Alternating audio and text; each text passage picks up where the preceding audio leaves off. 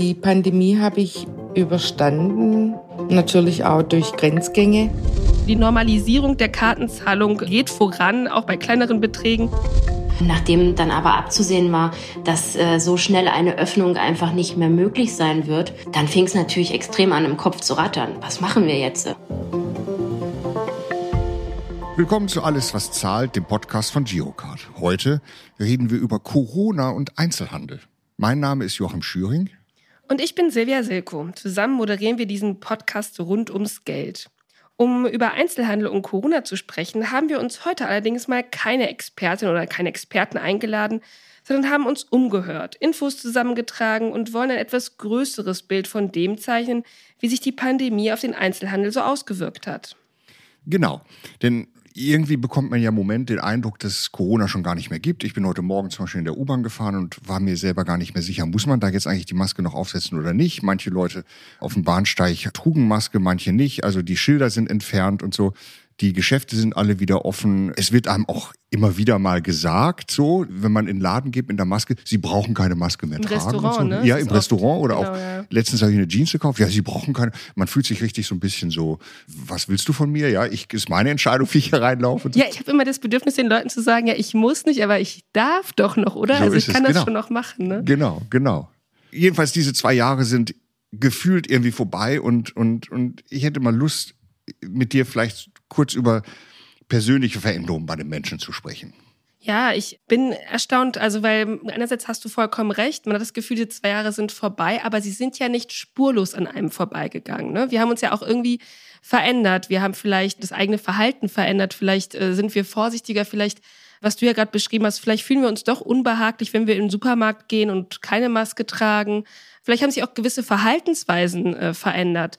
Also zumindest kann ich das für mich sagen, dass es auf jeden Fall so ist. Ich habe gewisse Sachen gelernt in den letzten zwei Jahren, die ich, glaube ich, nicht so schnell wieder aufgeben werde. Wie zum Beispiel, dass ich äh, manche Sachen nur noch online mache, ne? also auch im Arbeitsleben und so weiter. Wie ist es bei dir? Also ich muss mich jetzt erstmal zurückerinnern, wie das überhaupt war. Also dieser erste Lockdown, das war irgendwie, glaube ich, wann war das? Äh, Frühjahr ein, 2020. 2020, Ja. war Frühjahr 2020.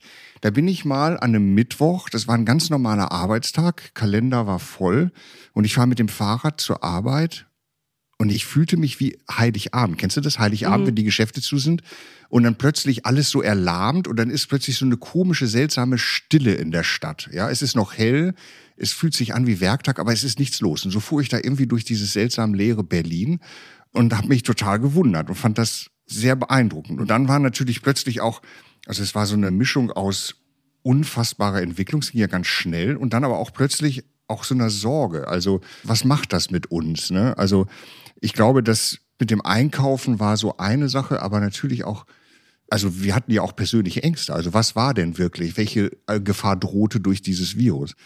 Und dann ging das los. Dann wurden überall diese Plastikscheiben aufgebaut und so und man fing an, Einkaufen nicht mehr als Erlebnis zu sehen, sondern so, oh, ich gehe da mal noch schnell hin, Maske auf und möglichst schnell wieder raus. Man stand in der Stange, überall ein Einkaufswagen Abstand und so.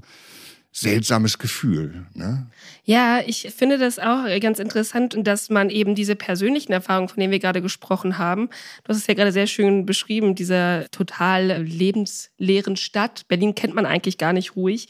Und dass man dann aber ganz, ganz schnell zum Thema Einkaufen kommt, beziehungsweise zum Thema Konsumieren, weil das ist ja das, was man in der Stadt auch oft macht. Man ist unterwegs, man äh, bummelt mal eine Runde, man setzt sich in ein nettes Café, man geht shoppen, man erledigt den äh, Supermarkteinkauf und all das ist ja zum Alarm gekommen. Es hat sich komplett verändert.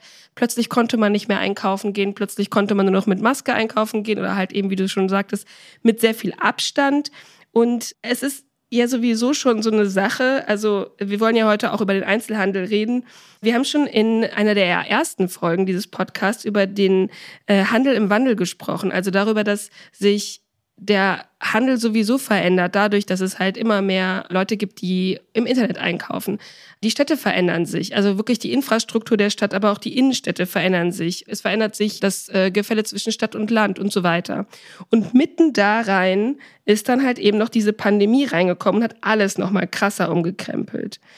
Und wir haben da auch so ein paar Zahlen rausgesucht. Also laut GfK-Studie kaufen 65 Prozent weniger Menschen im Einzelhandel ein, verglichen zumindest mit dem Jahr davor, etwa 2019. Also die Pandemie hat da nochmal einen richtigen Rutsch Richtung nicht mehr rausgehen und einkaufen verursacht. Aber betrifft das alle Güter? Also ich denke jetzt mal so an den Bäcker um die Ecke und also als die Pandemie anfing, das fiel zusammen damit, dass ich eine neue Geocard bekommen habe. Ja. Und diese Geocard war erstmals ausgestattet mit diesem Sensor, so dass ich die Karte nur noch drauflege. Das kannte ich vorher einfach nicht so. Und wenn ich jetzt zum Bäcker um die Ecke gehe, konnte ich plötzlich 1,50 mit der Karte bezahlen. Das war irgendwie für mich eine ganz ungewohnte Situation. Ja, da sprichst du was Wichtiges an. Ich habe auch das Gefühl, dass in Medien und Politik der Bäcker um die Ecke immer so ein bisschen als Seismograph für Kartenzahlung genannt wird. Also dieses, sobald man da mit Karte zahlen kann, hat sich das jetzt wirklich durchgesetzt. Und wahrscheinlich auch, weil man halt eben natürlich sagt, okay, äh, beim Bäcker kostet ein Brötchen zwischen 30 und vielleicht 60 Cent, keine Ahnung. Sobald man das wirklich mit Karte zahlen kann in Deutschland, da sind wir angekommen. Also die Kartenzahlung hat sich durchgesetzt, weil ich kann mich noch erinnern, dass ich vor Jahren irgendwie in Frankreich total erstaunt war darüber, dass man auch aus einer Bier in der Bar mit Karte zahlen konnte und Brot sowieso. Aber wir wollten mal nachhorchen, ne? weil das, wie gesagt, das ist immer so ein bisschen ein Seismograph. Es wird immer so als der Posten genannt, ne? der beim Bäcker mit Karte zahlen. Wir wollten immer mal nachfragen bei den Bäckereien. Hat sich das denn wirklich so stark verändert? Also kann man dort seit der Pandemie mehr mit Karte zahlen? Hat sich das Bedürfnis oder die Nachfrage auch tatsächlich erhöht? Wir sind losgegangen in Berliner Bäckereien und haben äh, mal ein paar O-Töne gesammelt, die wir äh, uns jetzt anhören. Schon vor der Pandemie konnten die kleinsten Beträge mit Karte bezahlt werden. Und seit der Pandemie wird vermehrt mit Karte bezahlt bei uns. Also bei uns kann man schon immer, auch vor der Pandemie, Kleinstbeträge bezahlen, weil wir einfach dem Kunden nicht vorschreiben wollen, ob er bar oder mit Karte zahlen muss. Und zwar ab 5 Euro. Vor der Pandemie war ein bisschen weniger los mit dem Karte, aber jetzt ein bisschen höher gewesen. Beispiel 10 20% Ja, vor der Pandemie konnte man das nicht. Jetzt erst seit einem halben Jahr. Dann kommen mindestens so 20, 30 Personen, die dann äh, Portemonnaie kein Geld drin haben und eine Karte und dann fragen die, ob man eine C-Karte zahlen kann. Und die meisten habe ich ja angesprochen, warum die mit Karte zahlen wollen. Ja, das ist bequemer. Also ich muss ja sagen, dass mich das wirklich sehr freut, was wir eben gehört haben. Also die Normalisierung der Kartenzahlung geht voran, auch bei kleineren Beträgen. Ich habe mich da ja schon häufiger im Rahmen dieses Podcasts geoutet. Ich habe wirklich nie Bargeld dabei und ich finde es ultra nervig, wenn ich mir welches holen muss, wenn ich unterwegs bin. Wie ist denn das bei dir, Joachim? Also ich habe natürlich immer noch irgendwie Bargeld dabei, aber ich profitiere auch massiv von dieser Kartenzahlung. Und du erinnerst dich auch, dass wir in mehreren Podcasts immer wieder mal auf das Thema gekommen sind, warum die Deutschen so am Bargeld hängen. Das ist irgendwie, das hat so eine Tradition, das hat mit der Nachkriegsgeschichte zu tun und so. Und es hieß immer, die Digitalisierung ist natürlich auch in Deutschland, das ist ja auch ein Thema, ja. Und es hieß immer, wir werden das nie schaffen, dieses bargeldlose Bezahlung. Jetzt kommt da plötzlich so eine Zäsur, so ein Meteoriteneinschlag von außen in Gestalt dieser Corona-Krise. Und jetzt halte ich meine Karte hin und, und kann mir zwei Brötchen damit kaufen. Das ist schon ein bedeutsamer Wandel. Und ich glaube auch, dass das lang anhält, oder? Also habe ich das Gefühl. Du hast Zahlen, oder? Ja, ich habe Zahlen. Also du ich habe Zahlen. Zahlen für diesen Erdrutsch, wie er oft auch genannt wird. Also laut Umfrage geben 60 äh, Prozent an, in den letzten, im letzten Jahr kontaktlos gezahlt zu haben und das auch weiterhin so vorzuhaben.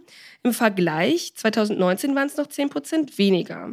Und äh, damit liegen wir im totalen Europatrend. Eigentlich in allen Ländern Europas steigt äh, die Bereitschaft oder auch der Wille, wirklich äh, mit Karte zahlen zu wollen, auch kleinere Beträge bei jeglichen Einkäufen, egal welcher Art. Vor allen Dingen natürlich, wenn es um die größeren Beträge gibt. Kein Mensch möchte mehr mit, keine Ahnung, zwei, drei, vier, 500 Euro äh, in der Tasche durch die Gegend laufen. Skandinavien ist hier Spitzenreiter, wie auch generell bei der Digitalisierung. Zum Beispiel in Schweden zahlen über 80 Prozent fast nur noch ohne Bargeld. Also, wenn es geht, immer mit Karte. Naja, gut, also über 80 Prozent in Schweden. In Deutschland hast du eben gesagt, äh, um, um die 60 Prozent ist ja noch Luft nach oben. Ne? Es ist Luft nach oben. Und vor allen Dingen habe ich das Gefühl, dass tatsächlich, also weil du mir ja meintest, äh, bleibt das so. Ich glaube schon. Ich glaube, das ist eine nachhaltige Veränderung. Und das haben uns ja auch immer wieder Experten in diesem Podcast bestätigt. Allerdings, und das sagen auch ganz viele, vor allen Dingen in Deutschland, wird man noch am Bargeld festhalten. Also Bares ist Wahres, ist ja, glaube ich, hier so ein, äh, ein geflügeltes Wort oder wie man sagt, ein Sprichwort. Und ähm, du hast ja schon die Nachkriegszeit angesprochen oder diese harte Währung, das hatten wir ja auch mal irgendwann, ne? Dieses die D-Mark ist eine harte Währung, da kann man sich drauf verlassen. Ich habe das Gefühl, dass das so eine Tradition ist, die vor allen Dingen noch die ja auch ein bisschen ältere Generation vielleicht noch sehr äh, im Griff hat. Lass uns mal ein bisschen über das Abenteuer einkaufen reden. Also, wenn ich so am Wochenende, weiß nicht, dann nehme ich mir vor, vielleicht mal mich neu einzukleiden oder mal in einem Einrichtungshaus zu schauen oder im großen Kaufhaus mal ein bisschen so durch die Gegend zu laufen und ein bisschen inspirieren zu lassen. Irgendwas braucht man ja immer. Und das ist natürlich massiv erschwert gewesen. Ne? Ich erinnere mich an die ganzen Schlangen und dann musste man die Apps äh, äh, nachweisen, man müsste die und, und musste sich sich ähm, also einchecken und man musste mit dieser Maske dann durch diese stickigen Kaufhäuser und das hat natürlich sicherlich dazu geführt, jedenfalls bei mir und, und, und äh, bei dir wahrscheinlich auch, dass man so Dinge wie Kleidung, auch Elektrogeräte oder auch größere Anschaffung einfach vom Sofa zu Hause gemacht hat, also im Internet gekauft hat, ja, weil man eben das so ohne weiteres nicht mehr konnte. Was mich gewundert hat, also ich, das ist für mich jetzt leicht nachvollziehbar, dass dieser Onlinehandel massiv angestiegen ist in dem letzten Jahr. Was mich gewundert hat, ist, dass auch der Einkauf von Lebensmitteln online stark gestiegen ist. Und das kann ich mir jetzt aus meiner eigenen persönlichen Erfahrung nicht vorstellen. Ich hätte mir jetzt nicht meinen Samstagseinkauf irgendwie nach Hause liefern lassen wollen. Also das äh, verstehe ich nicht. Kannst du was dazu sagen? Ich glaube, das ist Typsache so ein bisschen. Also das stimmt, äh, Elektrogeräte, Kleidung und so weiter. Also wir sind dazu angehalten worden, eher lieber nicht rauszugehen und haben auch vielleicht gemerkt, wie viel einfacher das geht. Äh, also es ist ja total der Trend, ob der nun nachhaltig ist oder nicht, äh, kann man jetzt diskutieren, aber es ist ja total der Trend, dass man sagt, hey, ich brauche eine neue Hose.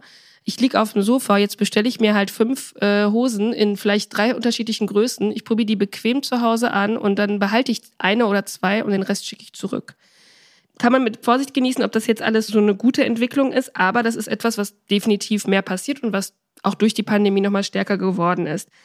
Bei Lebensmitteln hat es, glaube ich, also zumindest in den Großstädten muss man sagen, eben vor allen Dingen dieses schnelle, ich brauche noch eine Packung Mehl, jetzt sind noch ein paar Leute vorbeigekommen, ich habe kein Bier im Haus, ich habe gerade totale Lust auf eine Tiefkühlpizza und einen Pudding, dass man all diese kleinen Sachen sich durch so diese flotten Bringdienste mal eben vorbeibringen lässt. Das ist, äh, glaube ich, durch die Pandemie extrem gestiegen, weil man auch so eine gewisse Behebigkeit entwickelt hat. Also mhm. ich weiß nicht, äh, Joachim, ob du dich an diesen Spot erinnerst, als über so die Helden der eigenen Jugend gesprochen wurde. So früher mussten die Leute das und jenes und mussten alles Mögliche aushalten. Und dann kam die Pandemie mhm. und dann habe ich auch gemacht, was ich tun musste. Ich lag auf dem Sofa. Monatelang lag ich auf dem Sofa und habe eigentlich nur noch Netflix geschaut und nichts getan, abgewartet, mich isoliert. Und aus dieser Behebigkeit heraus, die dann ja plötzlich auch in so eine Innengerichtetheit irgendwie umgeschlagen hat, also dass man plötzlich angefangen hat, das Bad zu renovieren.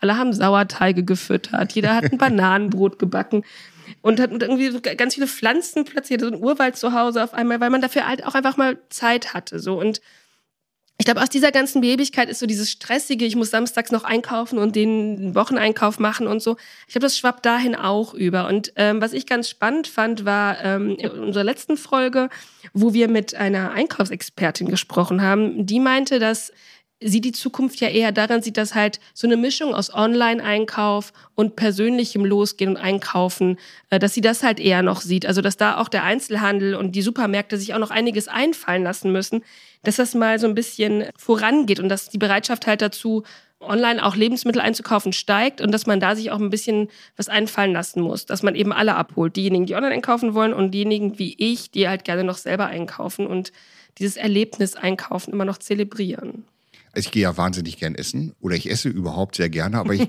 war jetzt nicht auf die Idee gekommen, mir die Zutaten kommen zu lassen, sondern ich habe dann immer gleich das ganze Gericht kommen lassen. Aber lass uns doch mal überlegen, jetzt ist, wollen wir mal einen Perspektivwechsel wagen, denn nicht nur wir haben gelitten, weil wir nicht mehr ins Restaurant gehen konnten, sondern natürlich auch die Einzelhändler und die Gastronomen, denen natürlich das Geschäft weggebrochen ist. Den einen, weil die große Konkurrenz aus dem Internet plötzlich drohte und den anderen, weil sie eben auch gar nicht öffnen durften, nämlich gerade gastronomische Betriebe. Ja, genau. Für diese Podcast-Folge wollten wir natürlich nicht nur über den Einzelhandel und über die Gastronomie sprechen, und vielleicht auch nicht nur aus unserer Perspektive reden, sondern ähm, halt auch eben schauen, wie hat sie, haben sich eigentlich die letzten zwei Jahre für den Einzelhandel oder eben die Gastronomie ähm, eigentlich so angefühlt? Was war bei den Leuten da eigentlich los? Und wir ähm, wollen jetzt gar nicht repräsentativ sein. Es gibt da auch genug Zahlen für und so, aber wir wollten mal ganz nah rangehen und haben einerseits äh, bei Petra Dannenmann äh, nachgefragt. Sie hat eine kleine Boutique in Weinstadt, das ist in der Nähe von äh, Stuttgart. Und sie ist Modemacherin und jetzt so einen kleinen Laden. Und äh, sie erzählt uns jetzt mal, wie sie die letzten zwei Jahre erlebt hat. Mein Kundenstamm sind sehr treue Frauen. Ich krieg von meinen Kunden auch immer gesagt, ähm, das wär, die wären so Fans von mir.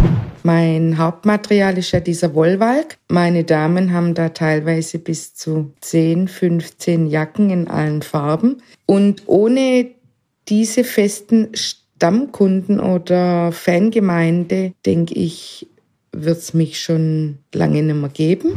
Zum Thema Corona kann ich eins sagen, es hat mich anfangs, sage ich mal, die ersten drei, vier Monate, als der komplette Lockdown war, hat es mich in eine gewisse Lethargie verschlagen.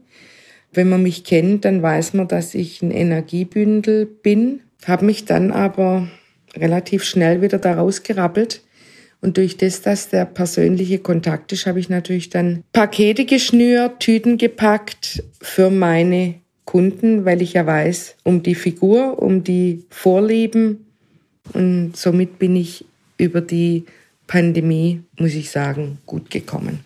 Die Pandemie habe ich überstanden Natürlich auch durch Grenzgänge. Durch das, dass mein Laden zu war, habe ich natürlich ganz klar nicht den Umsatz generiert wie normal oder wie vor Corona. Es gab natürlich für mich ganz klar Umsatzeinbrüche und von denen habe ich heute auch noch was davon. Also ich mache einfach weiter wie bisher in kleinen Schritten und gehe davon aus, dass ich mich aus diesem Tal wieder rauskämpfen werde.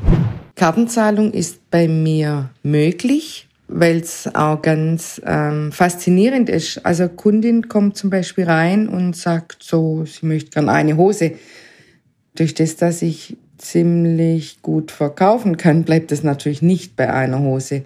Und somit wird meistens das Budget, das am Anfang von der Kundin im Kopf war, überschritten. Und dann ist natürlich das perfekt, dass man mit Kartenzahlung den Verkauf abschließen kann. Die Bereitschaft, mit der EC-Karte zu bezahlen, ist sehr groß. Also ich habe fast keine Barzahlungen mehr. Also meine Kunden zahlen alles nur noch mit EC-Karte. Also was ich durch die momentane Situation jetzt tatsächlich in Angriff nehmen werde. Das ist ein Online-Shop, wo man dann auf meiner Internetseite dann in mein Pure Modemanufaktur sich die Sachen angucken kann oder auch ähm, anrufen kann und ich mache Fotos, dass ich einfach ein bisschen mehr in die Welt hinauskomme. Spannend, diese Geschichte von der Petra Dannemann, oder? Das erinnert mich an die Geschichte des kleinen Ladens, der bei uns um die Ecke aufgemacht hat. Das ist ein unverpackt Laden, also er verkauft nur unverpackte Lebensmittel. Und das ist eine ganz engagierte Frau, die hat lange vorher schon Crowdfunding gemacht, um diesen Laden überhaupt zu öffnen. Und dann bums kommt dieser Lockdown. Und und es ist unglaublich, wie die alleine, wie schnell die einen professionellen Lieferservice aufgemacht hat, eine perfekte Seite, Webseite gestaltet hat. Und ja, sie hat es überlebt. Und ich freue mich äh, jedes Mal dahin zu gehen und mir dort die Sachen zu kaufen. Also auch die Kleinen können, und das liegt natürlich auch daran, dass diese Webseiten heute auch für jeder Mann mit relativ geringem technischen Verständnis auch gut umsetzbar sind. Das ist eine tolle Entwicklung. Und all diese Dinge haben ja auch also auch diese technischen Rahmenbedingungen haben durch die Corona-Pandemie einen wahnsinnigen Aufschub erlebt. Ne? Ja, ich glaube auch. Also gerade äh, Petra Dannmann finde ich auch an dem Punkt so spannend, weil sie ja auch erzählt, ne, es sind hauptsächlich die Stammkunden oder Stammkundinnen, die bei ihr reinkommen, die ihre Mode halt schätzen und so. Ich glaube, die hat sich vor zweieinhalb Jahren, also zumindest kommt es mir so vor, nicht träumen lassen, dass sie irgendwann in den Online-Handel äh, übergeht. Vor allen Dingen, weil sie auch sagt, persönliche Beratung, es geht sehr viel um Persönlichkeit bei ihr, auch in den in ihren Kollektionen und so. Und dass sie dann einfach sagt, ja, okay, doch, dann muss jetzt halt der Onlinehandel mal her und dann sich da auch reinfuchst und sich damit auseinandersetzen. Das finde ich eine schöne Entwicklung und auch, ähm, auch mutig und spannend. Obwohl die Angst um die Gesundheit in den letzten Wochen deutlich gesunken ist, sagen laut einer Umfrage von Infas Quo noch 33 Prozent, dass sie häufiger als vor Corona mit ihrer Girocard bezahlen. Die Top-Argumente sind bei der Hälfte aller Beteiligten, dass man sich daran gewöhnt habe und dass es so gut klappt, mit Karte zu bezahlen. Etwa je 40 Prozent geben an, dass sie mit Karte immer passend bezahlen können und sie während der Corona-Krise gemerkt haben, dass es praktisch, schnell und sicher ist. Das zeigt, wie sehr sich der Komfort der Kartenzahlung im Verhalten der Menschen verankert hat. Ich hatte es ja schon kurz angedeutet, wir haben auch noch mal so ein bisschen Richtung Gastronomie nachgefragt. Und da haben wir äh, auch jemand ganz Besonderes rangeholt, Joachim. Lisa Angermann. Lisa Angermann kommt aus Leipzig und sie wird dort ziemlich bekannt sein, weil die hat nämlich das Restaurant Frieda, das 2021 sogar mit einem Michelin-Stern ausgezeichnet hat und darüber hinaus noch den grünen Stern für Nachhaltigkeit bekommen hat. Hier gibt's wirklich feines zu essen. Ich muss da mal hin, äh, nach Leipzig, lohnt sich fast. Sie erzählt uns, wie sie als Gastronomin durch diese letzten zwei Jahre gekommen ist. Als wir am 17. März 2020 aufgrund der Corona-Pandemie unser Restaurant schließen mussten, sind wir erstmal in eine absolute Schockstarre verfallen, weil es hätte sich, glaube ich, bis dato niemals äh, jemand von uns ausmalen können, dass wir mal in so eine Situation kommen, dass wir ein wirtschaftlich perfekt laufendes Unternehmen ohne dass wir ein Verschulden daran haben, äh, auf einmal nicht mehr, nicht mehr aufmachen dürfen. Das war für uns ganz schlimm.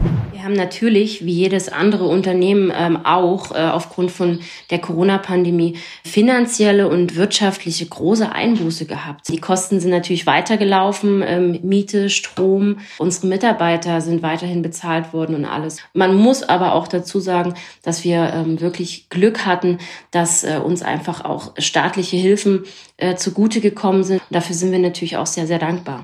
Wir haben die ersten zwei, drei Wochen wirklich auch in dieser Schockstarre gestanden und ähm, wir konnten gar nichts machen. Wir, wir haben erstmal gesagt, wir warten jetzt erstmal ab, wir gucken, wie sich das Ganze entwickelt. Nachdem dann aber abzusehen war, dass äh, so schnell eine Öffnung einfach nicht mehr, nicht mehr möglich sein wird, dann fing es natürlich extrem an, im Kopf zu rattern. Was machen wir jetzt? Und ähm, was ich ganz toll fand, dass ja generell in der, in der Gastronomie, dass wir sehr schnell darauf reagiert haben. Also wir vielleicht sogar ein bisschen langsamer wie andere, aber es ist ja ganz schnell, sind verschiedene Möglichkeiten gefunden worden. Es gab die Takeaway-Aktion, ähm, dann gab es diese Menüboxen. Da haben wir uns natürlich auch dran beteiligt. Ähm, Ostern stand auch vor der Tür. Wir haben ein Ostermenü für daheim kreiert, was die Gäste bei uns abholen konnten. Wir haben sehr viel umgebaut. Wir haben den kleinen Kiosk etabliert. Dort haben wir selber gekochtes Essen für daheim angeboten. Die Leute konnten noch eine Flasche Wein mitnehmen und einfach nur, dass man auch mal wieder so ein bisschen Gästekontakt hat. Also wir haben da wirklich probiert, in allen Möglichkeiten und, und Richtungen irgendwie zu denken. Wir hatten natürlich auch große Angst, dass sich ähm, das Gästeverhalten einfach aufgrund der Corona-Pandemie und dem, was gerade ähm, in der Welt um uns herum passiert, äh, maßgeblich verändert. Aber wir können Gott sei Dank aus, von unserer Perspektive her nur sagen, dass es nicht eingetreten ist. Dass ähm, ganz im Gegenteil die Gäste sich schöne Momente auch einfach gönnen wollen, um vielleicht auch ein Stück weit ja aus der doch oftmals äh, harten Realität irgendwie auch ein bisschen zu entfliehen. Ich meine, wir sind ja nicht nur ein Dienstleistungsunternehmen, sondern wir verkaufen ja auch ein bestimmtes Lebensgefühl. Wir verkaufen Genuss und Freude. Und vielleicht ist das unser großes Glück auch. Bei uns konnte man schon immer mit Karte zahlen und das finde ich auch extrem wichtig, weil es einfach zeitgemäß ist. Ich selber ähm, komme aus, aus einer Generation, wo das ganz normal war, wo man, wo man halt nicht mehr mit Riesenmengen Bargeld rumgelaufen ist, sondern dass man eben auch kleinstere Beträge ähm, dann eben auch mit der Karte zahlen konnte. Und von daher ähm, war das für uns überhaupt gar keine Frage, ob es Kartenzahlung bei uns gibt oder nicht. Natürlich kann man mit Karte bezahlen. Also ich oder wir aus unserer Perspektive mit, mit in der Gastronomie oder mit dem Restaurant ähm, kann eigentlich ich nicht sagen, dass sich das Bezahlverhalten der Menschen durch Corona maßgeblich verändert hat. Es wurde immer viel mit Karte eh schon bei uns bezahlt. Wir sind circa bei 10 Prozent nur Bargeld. Ähm, und das ist natürlich auch relativ wenig.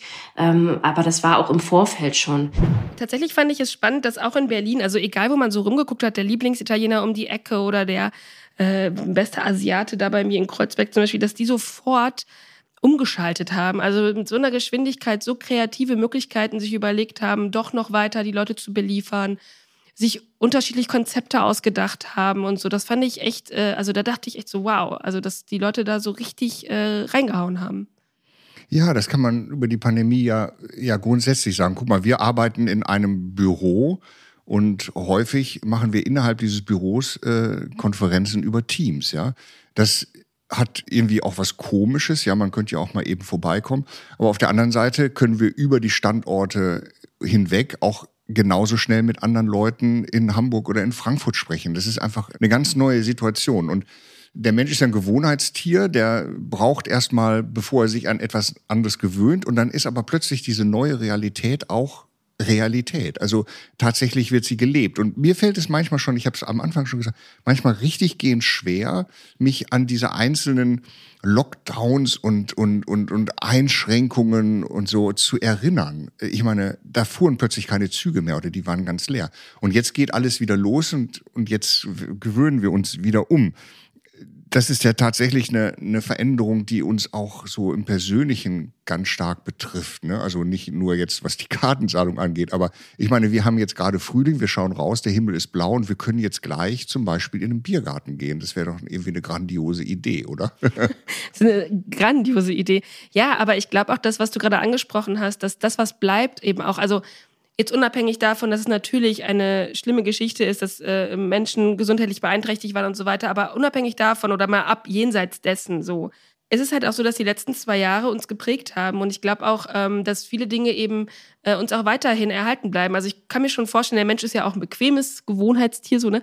Und wenn man zum Beispiel vielleicht für sich herausgefunden hat, dass äh, manche Dinge einfacher sind, wenn man sie halt online hat oder sie auch online erledigen kann, dass man das für sich vielleicht jetzt auch beibehält und dann halt dadurch eventuell auch gewisse Prozesse viel, viel schneller gehen. Und das hätten wir uns vielleicht vor zwei Jahren so gar nicht erträumt. Und jetzt ging es aber unfassbar schnell, dass sich da Dinge entwickelt haben und Dinge erneuert haben. Und das ist ja an sich eine ganz gute Sache. Richtig, also ich denke im Moment manchmal drüber nach oder oft drüber nach, äh, dass sich das mein Kaufverhalten in genau diese Richtung entwickelt hat, aber dass ich jetzt auch wieder ein bisschen zurück möchte. Also auf der einen Seite genieße ich nach wie vor diese Kartenzahlung, das, das höre ich nicht mehr auf. Das, das ist einfach zu einfach. Früher war es mir übrigens auch mal ein bisschen peinlich, mit der Karte zu zahlen, ein bisschen Nummer eingeben und so, dann stehen die hinten in der Schlange und so. Aber was ich doch auch wieder will, ist mehr in den Einzelhandel zu gehen. Und zwar nicht nur, weil ich es selber genieße, so einkaufen zu gehen, sondern weil ich es auch ein bisschen blöd finde oder ich habe ein bisschen schlechtes Gefühl, mir die Sachen liefern zu lassen. Das hat auch ökologische Gründe, aber ich will auch diese äh, Internetriesen nicht unbegrenzt beeinflussen. Ich, also ich freue mich schon, wenn ich auch mal wieder in meinen kleinen Laden nebenan gehen kann und mir da Dinge kaufen kann. Ja, das kann ich gut verstehen. Also ich kenne das auch so bei, gerade bei Mode oder so. Ich finde, das ist doch schon genau. immer noch mal was anderes, wenn du die Sachen anfasst, ja, wenn du die Materialien ja. spürst und einfach weißt, okay, das ist doch noch mal was anderes. Und das ist ja auch, finde ich, interessant, ne? dass man jetzt doch dann auch merkt, was einem vielleicht doch wichtig ist. Ja, und man merkt auch gleich, ob die Hose passt, noch passt oder ob die alte Größe. Pandemie, nach zwei Jahren Sofa. Genau. Ja, ich würde sagen, also wir haben jetzt ja so ein bisschen die letzten zwei Jahre auch für uns beide Revue passieren lassen. Das war ein schönes Gespräch. Vielen Dank, Joachim. Ich danke dir, liebe Silvia. Das war's von unserer äh, neuen Folge Alles, was zahlt zum Thema Einzelhandel und Corona. Uns kann man überall hören, wo es Podcasts gibt. Alle zwei Wochen veröffentlichen wir eine neue Folge und wer uns abonniert, der wird direkt darüber informiert. So kann man nichts verpassen.